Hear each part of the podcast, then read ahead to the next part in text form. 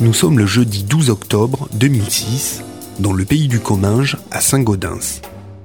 C'est lors d'une soirée de présentation du livre audio sur la mémoire de républicains espagnols intitulé Des croisements d'histoire que nous saisissons l'occasion de nous entretenir avec monsieur José Bilbé Marty. Des classes de première et terminale ont participé à cet ouvrage. Pour commencer, quelques mots d'une élève. José Le Terrible, première partie. Euh, donc on commence avec toi en fait, parce qu'après tu t'en vas, c'est ça? Est-ce que tu peux te présenter en fait? D'accord. Donc euh, moi j'étais en terminale de bac pro compta. J'ai participé à l'écriture du livre.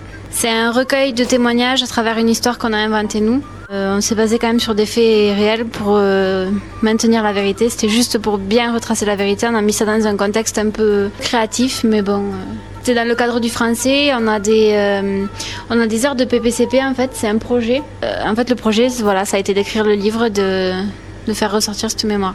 Bien sûr, on a tous choisi ensemble, hein, tous. euh, mais bon, c'est vrai qu'on a été plus attachés parce que nous on vient d'ici, donc on a forcément. moi, je sais que mes grands-parents, bon voilà, c'est des réfugiés aussi, donc ils viennent d'Espagne, donc c'était plus facile pour nous d'écrire quelque chose qu'on se sent assez proche, quoi. Pour nous, c'est presque irréaliste, quoi. Ben, de voir tout ce qui s'est passé, tout ce qu'ils ont vécu. euh, on dit que ça peut pas. Enfin, moi, je pensais pas que ça pouvait être possible, quoi. Aussi, aussi affreuse, non. Ça, il faut y penser. Et puis, il faut la volonté. Il faut la même volonté comme pour laisser le tabac. Hein? Moi, j'ai laissé le tabac, j'étais malheureux. Alors, je fumais quand j'étais malheureux. Et après, quand j'ai trouvé donc, ce que j'avais besoin, une fille qui m'aime, alors là, j'ai dit, bon, maintenant, c'est le moment. C'est le moment ou jamais de laisser le tabac. Parce que je savais pertinemment que le tabac, eh, c'était un poison pour moi. Alors j'ai laissé le tabac et je me suis remonté en santé. Je m'étouffais, je ne pouvais pas monter Ah l'escalier. Ça, J'étais essoufflé. Un paquet tous les jours, mais c'était gauloise sans filtre. Et ça, c'est fort. Alors, là, comme j'étais malheureux, il fallait ou bien le tabac ou bien l'alcool. Vous avez fumé combien de, combien de temps? Oh, 50 ans. Le docteur il m'a dit il faut 50 ans pour te désintoxiquer maintenant. Il vous reste combien d'années? Combien Oui. d'années il vous reste encore pour être désintoxiqué? Oh, 10 ou 15 ans. Ah, Oui. c'est pas mal. Le vice est plus fort que la raison. C'est la raison qui doit l'emporter toujours. Mais c'est un message Le euh, problème, aux hein. auditeurs, euh, jeunes étudiants euh, sur Toulouse. Quoi. Eh oui, on a, on besoin de ça. On a besoin de- des hommes d'expérience. Voilà. Parce que, à mon âge, si j'avais pas l'expérience, j'aurais tort. Vous avez quel âge 88, je ferai 88. Et euh, vous vous appelez comment Je m'appelais José Bilbé Martí.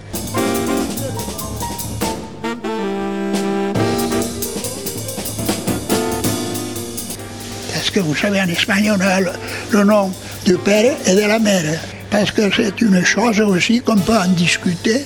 Je trouve que la mère, c'est la mère. Le nom de la mère, on ne devrait pas l'oublier, pas, pas le laisser de côté. Parce que c'est elle qui t'a porté au monde. Parce que des pères, on peut en avoir plusieurs. Mais des mères, on n'en a qu'une. Pas vrai? Et pourquoi vous êtes ici? Je suis ici pour la bonne raison que j'ai souffert la guerre d'Espagne, que je ne m'y attendais pas. J'étais très jeune. J'avais 17 ans quand la guerre a éclaté. Et j'ai compris, avec mon jeune âge, que la guerre, on l'avait perdue le premier jour. On n'avait pas d'armes, on n'était pas préparé en face l'ennemi. Parce qu'on avait l'Italie, l'Allemagne et tout le clergé mondial contre nous parce qu'on était des républicains. Et vous êtes né où Et en quelle année? En 1919, Et où à Corbera d'Ebre, province de Tarragona, je pense y aller ce jour-ci. J'ai été menacé par les officiers sous prétexte que je démoralisais les troupes. Pour quelle raison? Je disais que la guerre était perdue du premier jour, qu'on n'avait rien à faire contre la, force point de résistance. On n'avait rien, ils avaient tout, ils le matériel, ils avaient les troupes préparées. C'est pour ça qu'ils ont attaqué. Et celui qui donne le premier coup, c'est celui qui s'emporte la victoire. Hein. À Madrid, 230 000 hommes participent à la parade de la victoire. 25 000 Italiens et 2500 Allemands ont défilé les premiers devant le général Franco, entouré de son état-major et en présence des membres du corps diplomatique où la France est représentée par le maréchal Pétain.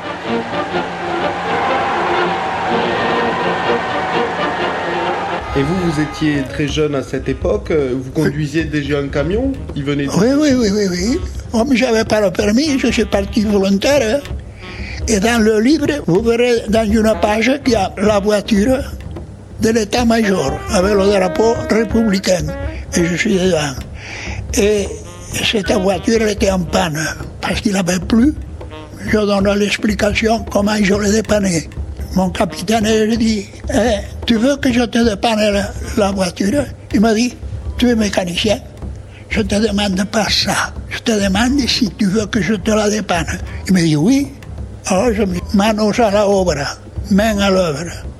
J'ouvre le capot et je, savais ce qu'il y avait. Il n'a fait que tirer sur, la batterie. La batterie était à plat et tout était circuité par l'eau, parce que l'eau est conductrice de, courant. Vous étiez quoi, soldat euh, Soldat, soldat. C'est-à-dire sur le front Je suis euh, parti soldat. J'ai participé à une, attaque, à une, bataille terrible cette nuit-là. Il a plu tellement. J'ai dépanné cette voiture et le capitaine qui me dit Tu sais conduire? Et alors je lui regarde comme ça Est-ce que si je ne savais pas conduire, je vous l'aurais dépanné la voiture? Je lui ai répondu Ça y est, dans le livre et tout ça. Allez donc, allons-y. Monte et, on s'en va à l'état-major, on va dans un village qui s'appelle Robres, province de Huesca, pour réorganiser, parce que cette nuit-là, il y a eu beaucoup de morts ça a été terrible, c'était le mois d'avril. Il y avait la pluie, les autres, ils avaient déjà l'artillerie, ils avaient des batteries d'artillerie et l'aviation qui nous rasait.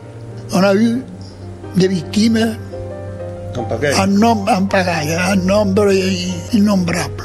Plus tard, j'ai dit, mais la guerre, on a perdu, on, on insiste, on ne devrait pas insister. Et on sauverait beaucoup de jeunes qui, qui tombent beaucoup de jeunes qui devraient être dans les écoles, ils sont là à se faire tuer. Ça, même à mon gouvernement républicain, je lui reprocherai toute la vie.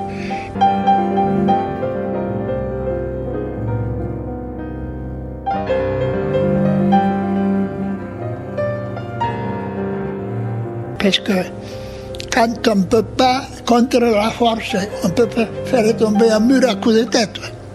Si on n'a pas les armes, il vaut mieux abandonner et on verra plus tard.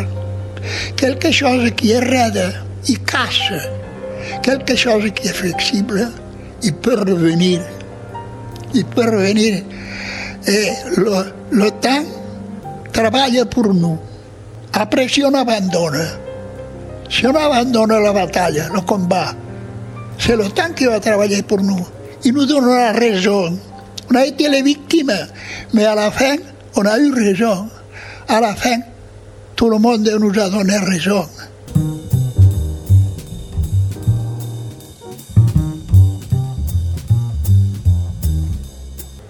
Parce que j'ai vu, j'ai constaté l'exemple en France.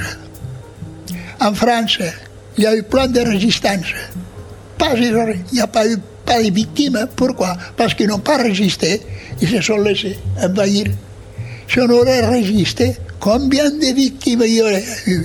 Parce que les Allemands, les Italiens et tous y venaient gonflés. Vu le succès qu'ils ont eu en Espagne, il y avait un million de morts en Espagne, un million de républicains. Alors, si en France on aurait résisté, ça aurait été pareil qu'en Espagne, parce qu'eux, ils étaient préparés, ils étaient entraînés. Vous comprenez? Oui, tout à fait. Alors, moi, je, je suis convaincu que si on aurait, le premier jour en Espagne, abandonné, ah, vous voulez occuper l'Espagne, vous l'avez là. On aurait évité. On aurait évité, on vous aura plus tard. Plus agir sous forme de résistance. euh, Oui, le temps travaille pour nous. On a raison, vous êtes des assassins. Et j'en ai fait l'expérience. J'ai pu m'affronter avec des gens qui étaient du côté de Franco, des militaires. Et j'ai pu quand même les convaincre qu'on avait raison. Celui qui perd a raison. Parce que c'est la victime. Et je lui ai dit, nous, on n'avait pas le courage de mettre des personnes âgées et des enfants pour faire une barricade. Tandis que vous, vous mettez une barricade de chair humaine. Alors nous, on n'avait pas le courage de tirer sur la chair humaine. Et alors ça vous portera tort. Et au nom de Dieu et au nom de- du rosaire et de l'Église, euh,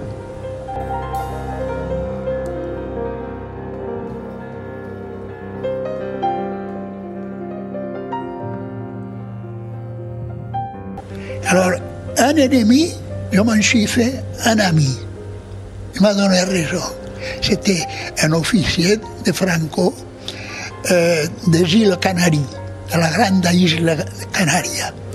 Il est venu, j'ai les photos, les photos sont dans mon livre. hein. Dans le livre, elles sont du village.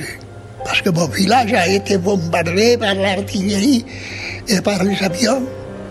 Alors, cet officier, avec son copain, ils sont venus prendre des photos. Il me les a envoyées parce que, parce que je l'ai gagné, on est devenus copains.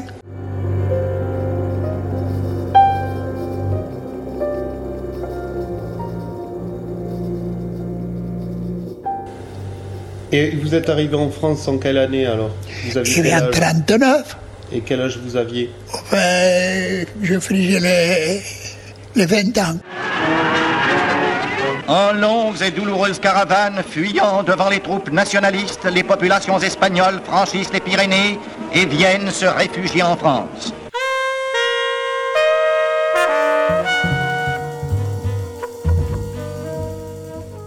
Et là, dans quelles conditions vous êtes arrivé Eh bien, avec le camion, comme un hérisson, plein de gens, plein de chair humaine. Mais alors, chargé à bloc. Et de suite à la frontière, nous ont fait laisser le camion et, et tout ce qu'on avait, et avec des camions français dans les camps de concentration. Ça, il le dit, le livre, il explique tout ça. C'est-à-dire vous étiez accueilli On a été accueillis comme euh, du bétail, comme des bêtes. Ça ne fait pas plaisir aux Français, mais c'est la vérité. Parmi les hommes, les mutilés, les malades, les vieillards sont seuls autorisés à rester en France. Les valides sont remis après un repos de quelques heures à la disposition du gouvernement républicain. À Port-Vendre, un garde-côte gouvernemental transportant des réfugiés est désarmé. Parce que nous, on croyait on va dans un pays de liberté, de justice, et puis on sera bien accueillis.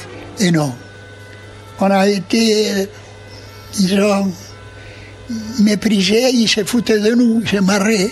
Des médecins français prennent toutes mesures contre les épidémies et donnent leurs soins aux malades et aux blessés. Même les soldats et les gendarmes au camp de concentration. Et avec quoi vous vous êtes battus en, en Espagne? Avec des sandales et des oranges?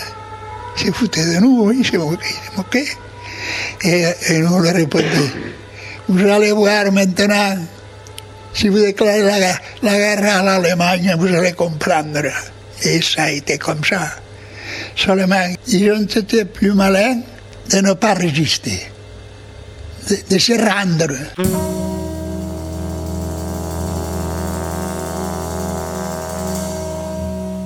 Parce que j'ai fait la, la retirada de plus d'Orléans, d'Artenay à Béziers, Béziers, l'Hérault. J'y ai mis 15 jours, quand même. parce qu'on faisait doucement, on faisait pas de résistance, mais on laissait la route pour les troupes et on avait les routes stratégiques pour les réfugiés. Et moi j'avais une camionnette du garage que j'ai travaillé à une ville qui s'appelle Artenay, après Orléans. Et on a mis 15 jours avec deux copains et moi, trois, on était trois ou quatre. Avec la camionnette de dépannage du garage de M. Minet, s'appelait Minet. J'ai commencé à travailler à l'agriculture, dans une ferme, à un village aux environs d'Artenay. Mais je me souviens du nom du patron, s'appelait Charles Marcille. Alors il me donnait que 10 francs à la semaine. Je n'avais pas pour, pour écrire, pour le pour écrire à la famille. Alors finalement, je suis parti me chercher du travail de mécanicien. Et j'ai été embauché comme mécanicien.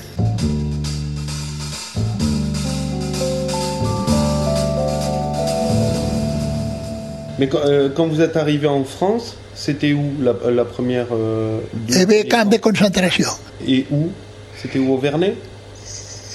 Non. J'étais à Argelès, j'étais à Barcarès, Saint-Cyprien et Agde. Au camp d'Argelès-sur-Mer sont réunis 240 000 officiers, sous-officiers et soldats de l'armée catalane. Après visite médicale et vaccination, les réfugiés seront dispersés à travers la France en attendant l'issue des pourparlers engagés. Combien de temps vous êtes resté là Euh, à peu près un an. Un an. Oui.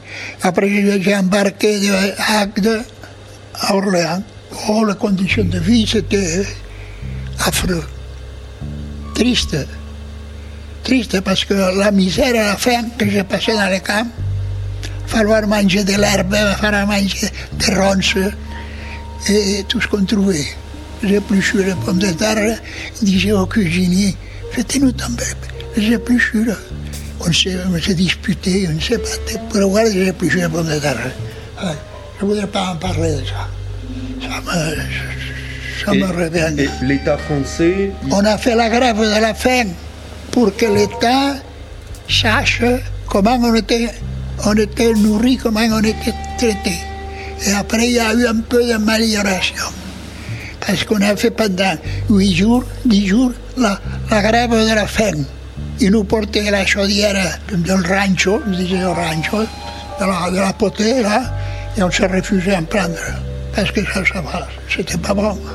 et les rapports avec les villageois, les Français, les... Ah non, on était, on était isolés. On avait le, le barbelé, trois ou quatre barbelés, et, et à l'extérieur, il y avait les Sénégalais, il y avait les mitrailleuses. À chaque 8 ou 10 mètres, une mitrailleuse. des Sénégalais, des tirailleurs Oui, sénégalais. oui, oui, quartier, oui, oui, fait. oui, oui, les Sénégalais. Et, et, et si, des fois, j'avais le courage de passer en dessous le barbelé quand le type était là-bas, pour aller m'acheter un pain. Parce que moi, je faisais le coiffeur et j'ai gagné quelques sous au camp. Et alors, je portais un pain ou deux ou des choses que je pouvais acheter. Et alors, j'avais des copains, j'avais des amis pour manger. Et ils ont demandé des gens pour aller travailler à la campagne. Et moi, je suis présenté volontaire. Je préfère aller travailler et pouvoir manger. Le camp des réfugiés espagnols du Vernet, près de Pamiers, reçoit la visite du général Gamelin et du général Noël, commandant la 17e région. Après la présentation des officiers, 15 000 hommes défilent devant le généralissime français. Mais à la maison qu'on est allé, si je vous raconte. J'avais entendu parler de Topinambour et Rutabaga. Rutabaga et Topinambour. Ça, c'était un légume, un pauvre tout à fait. Et puis, il n'y avait pas autre chose. On mangeait ça. Donc vous sortiez de temps en temps du camp juste pour travailler? Ah Non, non, non. Ah, Quand on est sorti, on est allé dans les fermes. On est allé dans les fermes. Mais quand on était dans le camp, on ne sortait pas. Oh non. Là, il fallait On ne bougeait pas de là, hein. et bien gardé. Oui, les Sénégalais, ils ont consigne, ils ont consigne. Hein. Ils ne pardonnent pas. Euh, il s'est promené avec le cheval et le fouet. Et des fois, euh, le cheval, il te faisait le talon pour te faire rentrer au camp. Et, donc, quand vous êtes sorti du camp, définitivement? Il fallait qu'il se déclare la guerre en France, les Allemands qui attaquent la France sorte du camp parce qu'ils avaient besoin. Ils avaient besoin de la main-d'œuvre, ils avaient besoin des ouvriers, puisque les troupes françaises sont parties, ont été mobilisées. Alors, nous avons eu la chance de pouvoir être libérés quand la guerre, pas tous, pas tous, mais ceux qui étaient valides, ceux qui étaient valides pour travailler, ont été libérés. Mais les autres, ils ont pourri dans les camps. Parce que ceux qui étaient blessés ou invalides de quelque chose ne pouvaient pas se gagner la vie.